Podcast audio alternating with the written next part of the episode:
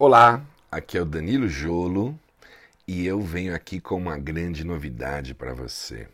Estou inaugurando através deste áudio, deste podcast, uma nova temporada nesta minha missão de gerar conteúdo que possa colaborar, ser útil e até mesmo, por que não, transformar sua vida.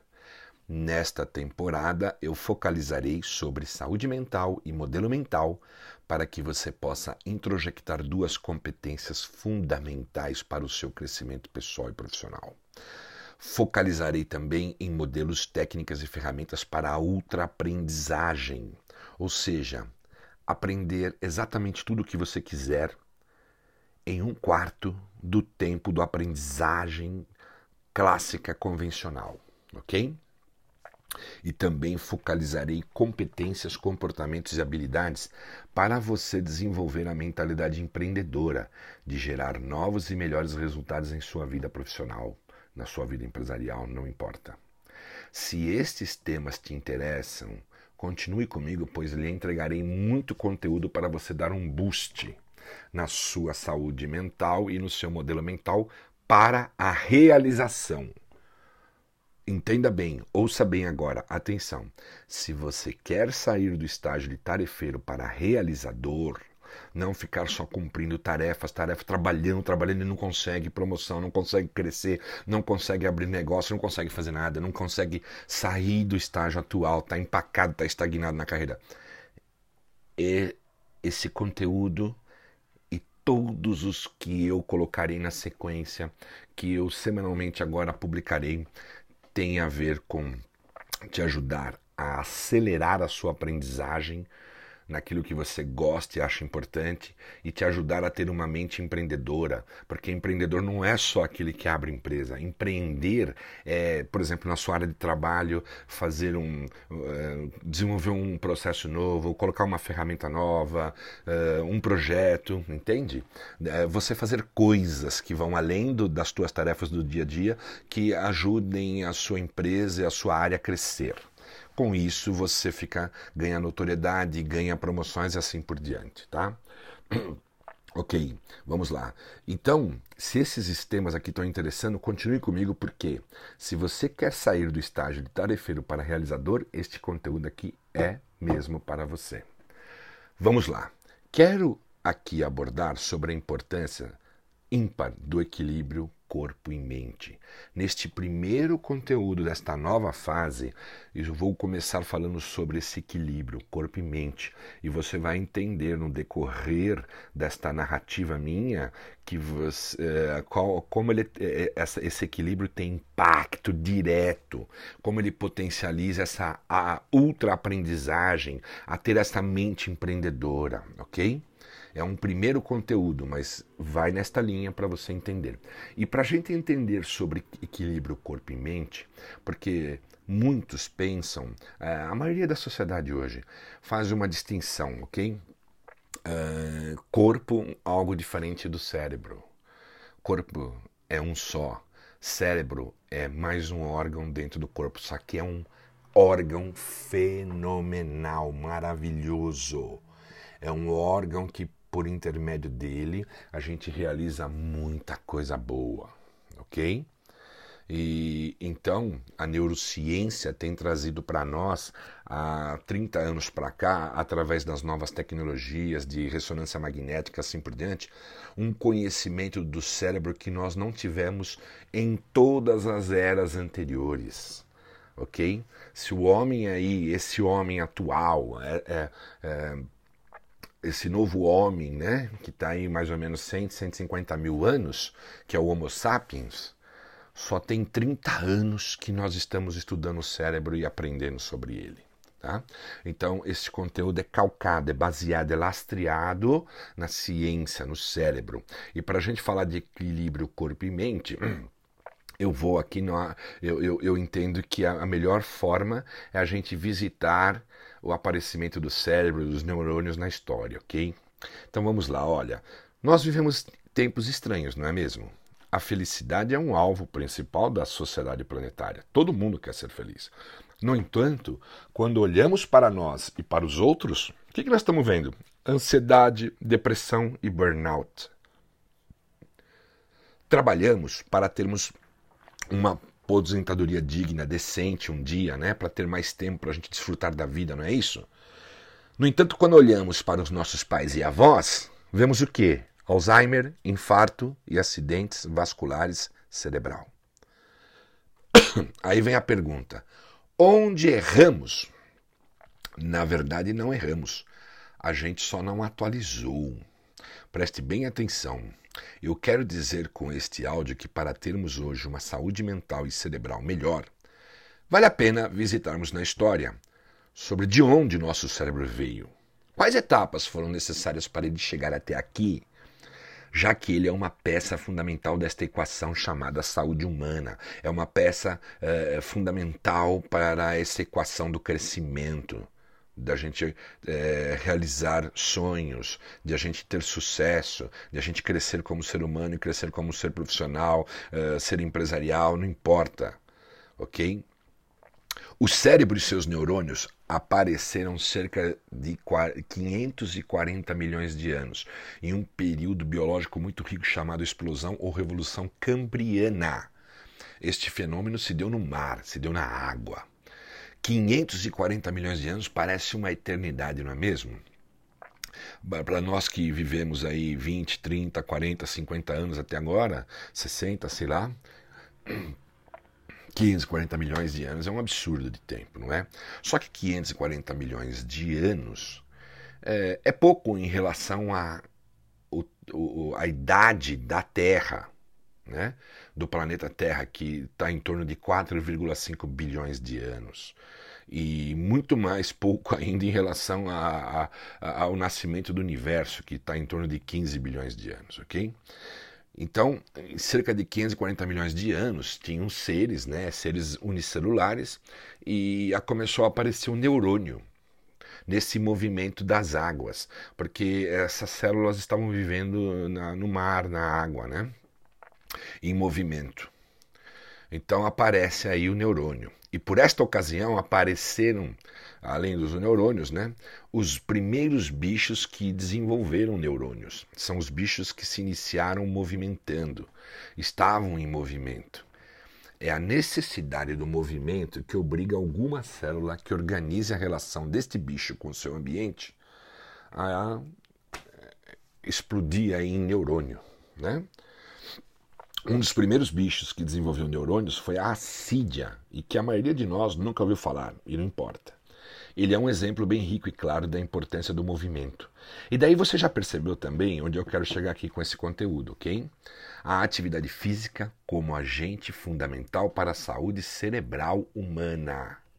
Enquanto esse bicho se movimentou lá nas águas, ele gerou neurônios. Quando se fixou destruiu neurônios, literalmente. Este movimento é semelhante aos nossos pais quando se aposentam e vão para diante do sofá. Começam a definhar e a envelhecer mais rapidamente. A atividade física é tão importante, tão essencial para a vida humana e dos outros seres que a natureza colocou como critério para a saúde, veja bem, o movimento, a atividade física. Agora, numa figura de linguagem aqui, vejamos, olha, eu só vou investir no reparo e na adequação do órgão com o passar do tempo como uma sinalização de que sou útil e estou vivo. Que órgão? O meu corpo. Né?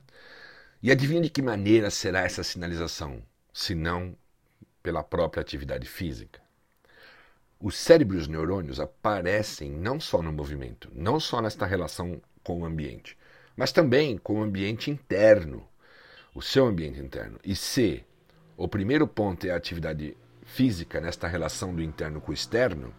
Como é que o meu organismo internamente, ou seja, como eu posso fazer para satisfazer o motivo pelos, qua, pelos quais o neurônio, os neurônios e cérebros apareceram para integrar este corpo complexo internamente? Basta ou talvez seja muito útil entender qual é a mensagem que o teu corpo manda para o teu cérebro para que eles possam conversar.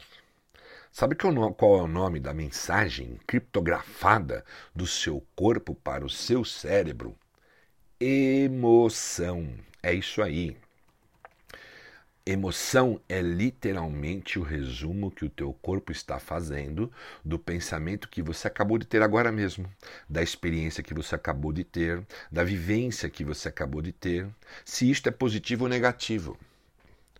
Eu falei criptografado porque ela precisa de um ensino a emoção. Do mesmo jeito que o mundo fica menos estranho quando eu estudo, eu também posso me estudar e também posso aprender a tirar essa dificuldade de leitura do próprio corpo, da mente e com a emoção, ok? Entender a própria emoção é entender uma das principais ferramentas para a integração e equilíbrio entre o cérebro e o corpo. A emoção, educação e inteligência emocional não podem ser algo banalizado e nem algo periférico na formação dos indivíduos. Pelo contrário, é para isso que existem alguns passos simples de falar e nem tão simples de se fazer. O primeiro passo é reconhecer que você está sentindo uma emoção. Não reconhecemos porque também não sabemos o segundo passo, que é o que eu estou sentindo. Isso é tédio, isso é tristeza, Cada um deles aí vai ter uma resposta diferente. Eu não sei nomear o que eu estou sentindo. A capacidade de nomear chama-se granularidade emocional. Quanto mais eu consigo variar, quanto mais eu consigo nomear de forma distinta as várias sensações positivas ou negativas que tenho, mais saudável sou, porque se eu entender o que está acontecendo, provavelmente eu vou responder melhor o que fazer a partir dali. O primeiro é reconhecer, o segundo é nomear, saber nomear, e o terceiro é validar essa emoção, ok? E aí entra uma parte interessante. Sua emoção é real, preste bem atenção. A, emoção que você está sentindo aí, a sensação, as emoções que você sente, são reais, mas reais para você mas ela não é a realidade, porque a realidade já compreende de toda a sociedade, entendeu? Do outro. Se eu sinto desconforto na sua presença, por exemplo, se eu sinto raiva na sua presença, eu tenho que ter muito cuidado em achar que ela, a sua presença, é realmente ruim ou desconfortável. A minha emoção é como eu me sinto. Não tem nada a ver com a objetividade da realidade. Entender que estou sentindo e isto e validar, mas entender que talvez eu seja o problema e não você, pode facilitar muito as relações. Por isso eu falei que as emoções são reais. Valide elas. Entenda que elas estão presentes, mas não são obrigatoriamente a realidade. Olha só, cada um de nós tem uma percepção muito pequena do mundo como ele realmente é. Leia, conecte ao teu corpo, compreenda o que ele está te dizendo, gerencie esta relação corpo-mente. Eles não são excludentes, eles não são entidades separadas, ambos convivem sinergicamente. É impossível colocar o cérebro em outro lugar a não ser dentro do corpo. É muito comum, até como figura de linguagem, sermos dualistas, colocamos o cérebro de um lado e o corpo do outro, e fazemos isso quase que de uma forma rotineira. E sem dúvida representando um dos maiores erros desta relação: cérebro-corpo. A relação existe, mas não de uma divisão natural, ok? Da natureza. Não é algo dividido. Desde o aparecimento do cérebro há 540 milhões de anos, ele permaneceu estagnado por um bom período. Ele não se desenvolveu rápido. Ele apareceu, se desenvolveu um pouco e ficou estagnado. Em nós, seres humanos, de repente ele explode. Não nos outros organismos da época, não nos outros seres, mas nos seres humanos ele explodiu. E aí cresceu uma barbaridade. Hoje, nós sabemos, tem o cérebro reptiliano, esse dos répteis, que estava lá na, nas águas, eh, que era só por intuição, depois eh, ele se desenvolveu para o cérebro, cérebro emocional, que é o chamado límbico, e mais recentemente, alguns milhões para cá, ele uh, cresceu mais ainda e nasceu o neocórtex, o córtex frontal, é o cérebro da razão, do juízo, ok? Há 2 bilhões de anos, os hominídeos tinham um cérebro pequeno, com apenas 500 ml, pasme. O nosso atual tem quase 1,5 ml. Ou seja, cresceu por uma razão de três, três vezes. Dois fatores para a nossa qualidade de vida e também que fizeram o nosso cérebro se desenvolver lá atrás. O primeiro foi a comida. Olha que interessante. E não foi qualquer comida, e sim a comida cozida. Por quê? Porque há dois milhões de anos inventamos o fogo. O ser humano inventou o fogo há dois milhões de anos. E o que, que isso contribuiu. Uma vez que o fogo aparece, o homem passa a pré-digerir a comida fora do corpo. Porque ao cozinhar, ele já preparou melhor essa comida para uh, ah, obter os nutrientes, as calorias necessárias tal, e fazer uma digestão melhor. Permitindo assim que ele explorasse mais calorias do ambiente. E aí permitindo que ele construísse essa máquina fantástica, que é muito cara do ponto de vista energético. Olha só que dado é esse. O cérebro pesa até 2% do peso total do corpo. Ou seja, o teu cérebro pesa até 2% do seu peso atual agora, bruto. Todavia, o seu cérebro consome de 20 a 25% da energia gerada em você diariamente. Aí a pergunta é: como eu irei manter isto? Um consumo tão forte de energia assim quando eu penso, quando eu raciocino? Isso é muito caro. O fogo permitiu o cozimento. Agora veja que interessante. Chegamos em momentos da sociedade que, ao processar tanta comida, estamos nos tornando obesos pela facilidade digestória, pela facilidade de obter alimentos. Estamos adoecendo. O fogo trouxe o cozimento e o cozimento ajudou a gente digerir melhor e aí a gente crescer ok? Numa escala de 2 milhões de anos para cá, até aparecer esse Homo sapiens. Agora, esse mesmo processo, que foi se desenvolvendo também, passou do fogo para o vapor, para as máquinas, por tudo, para a industrialização, para a automatização. Hoje em dia, o mundo tem um processamento de alimentação absurdo. Você vai agora mesmo aí no mercado, onde você estiver, você vai ver um monte de mercadoria lá. Tudo bem que agora esse áudio está num momento né, de, de crise aí com o coronavírus, não importa, mas é assim, tem sido assim, ok? Parte das pessoas estão se tornando até mesmo obesos mórbidos, influenciando de forma incorreta as bactérias do, do intestino. E isso leva à ansiedade e até a mesma depressão. O cérebro se beneficiou da facilidade de manusear o fogo e agora está prejudicado pelo excesso de facilidade de processar comidas em altas escalas, ok? E aqui vai uma ideia muito interessante. Se você come o que a sua avó comia, você vai muito melhor, geralmente, do que se come hoje. Especialmente para aqueles que suas refeições diárias fazem em praças de alimentação. Fuja do fast food. Seu cérebro agradece, ok? O ser humano tem poucas características que ele difere dos animais. Sabemos que os pássaros são inteligentes e conseguem prever coisas. Os macacos conseguem ter memórias de curto prazo melhor que os seres humanos. Não temos garras melhores e nem força bruta maior e nem velocidade como os outros animais. Agora, onde o ser humano faz a diferença para valer, onde somos imbatíveis e acima da média, é na capacidade de nos unirmos, vivermos em sociedade. Somos seres sociais. Esta outra sociabilidade está ligada diretamente ao tamanho do nosso cérebro. Quando a gente compara o tamanho dos grupos em que cada primata vive, todos os primatas que estão aí, quando você compara o tamanho desses grupos, o cérebro nos permite viver uma sociedade grande. E a sociedade grande permite o desenvolvimento do cérebro. Percebe? Uma coisa é consequência da outra causa e consequência que ficam bem misturadas, mas a gente sabe de forma muito clara o poder da ultrassociabilidade. O privilégio de ser sociável foi fundamental para o desenvolvimento do cérebro e é ainda hoje. Em toda a história humana solitária, a solidão foi sempre uma punição. Ninguém consegue viver sozinho muito tempo.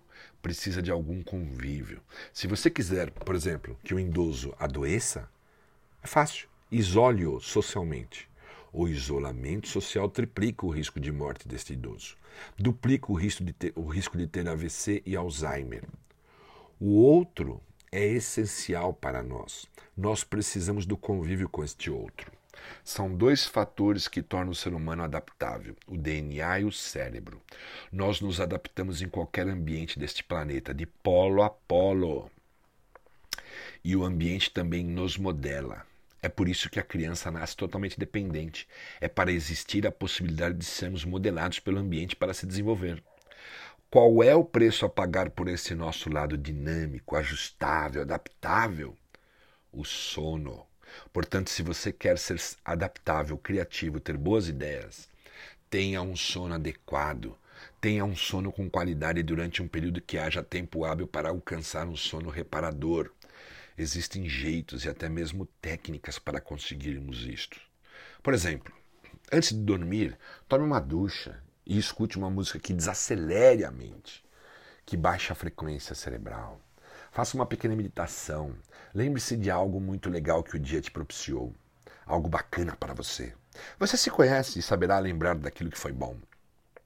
E se não teve algo tão bom ou não teve algo bom no seu dia, enxergue e mentalize a possibilidade de que no dia seguinte, foco no positivo, você terá melhor êxito, uma nova chance de fazer melhor.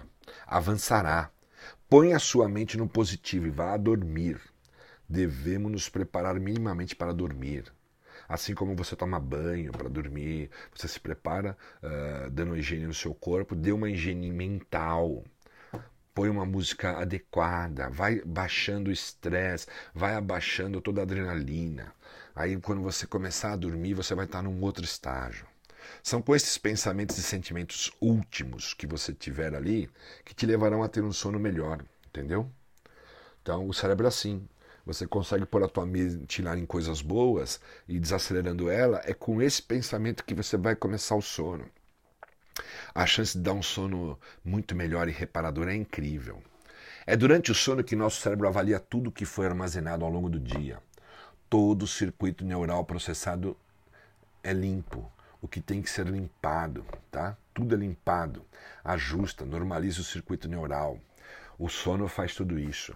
Isto é feito para que ao acordar você possa ter uma mente mais saudável e possa fazer melhores associações neural. O estresse, por conceito, é a alteração do seu estado atual para um novo, seja lá qual for a intensidade desta alteração. Eu estou aqui trabalhando, de repente eu tenho fome. Eu, eu, eu é um estresse que me leva lá a comer, que eu saio daqui, vou para um outro ambiente, vou preparar comida, vou ter outras sensações. É um estresse. Todavia, o estresse ficou como vilão, estigmatizado, ficou com a fama de ser ruim. E não é bem assim. Ele é ruim quando não bem administrado, quando ele ocorre em excesso. Muito estresse dá burnout. Baixo estresse é tédio. Um estresse moderado na medida certa, encaixado com as minhas competências, gera bem-estar e engajamento, porque aí eu me movimento. Um dos pais da psicologia positiva cunhou um termo muito feliz para esse estado de encaixe. Ele chamou isso de flow, fluxo. O estresse não precisa e não pode ser encarado como algo ruim, pois a faixa de crescimento do ser humano está fora da zona de conforto. Você quer ver um exemplo? Você está numa aula que ela pode ser complexa, mas tem ali um professor altamente didático, que sabe mexer com o público, que faz aquele assunto ser maravilhoso, gostoso de aprender, mesmo que tenha que usar a tua mente. De repente você olha no relógio, o cara, o professor fala: Bom, então finalizamos aqui. Você fala: Não, não, como assim finalizamos? Parece que só foram 15 minutos e passou uma hora. Isso é estado de flow, ok? Bom, e aqui chegamos finalmente nos fatores de sucesso para uma vida cerebral saudável e superprodutiva. As chaves são, anota aí, atividade física, inteligência emocional, alimentação adequada, saudável, sono adequado, reparador, engajamento social, ok?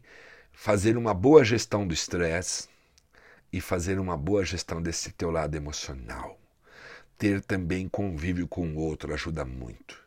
Então é isso. Fica aqui essa dica, fica esses hacks aqui para você começar desde agora com esse conteúdo a preparar uma mente melhor para que o que virá pela frente, para você aprender método de autoaprendizagem, de aprendizagem acelerada e ter aprender a desenvolver um gen, um gen do empreendedorismo, OK? É isso aí. Grande abraço, até o próximo conteúdo. Tchau, tchau.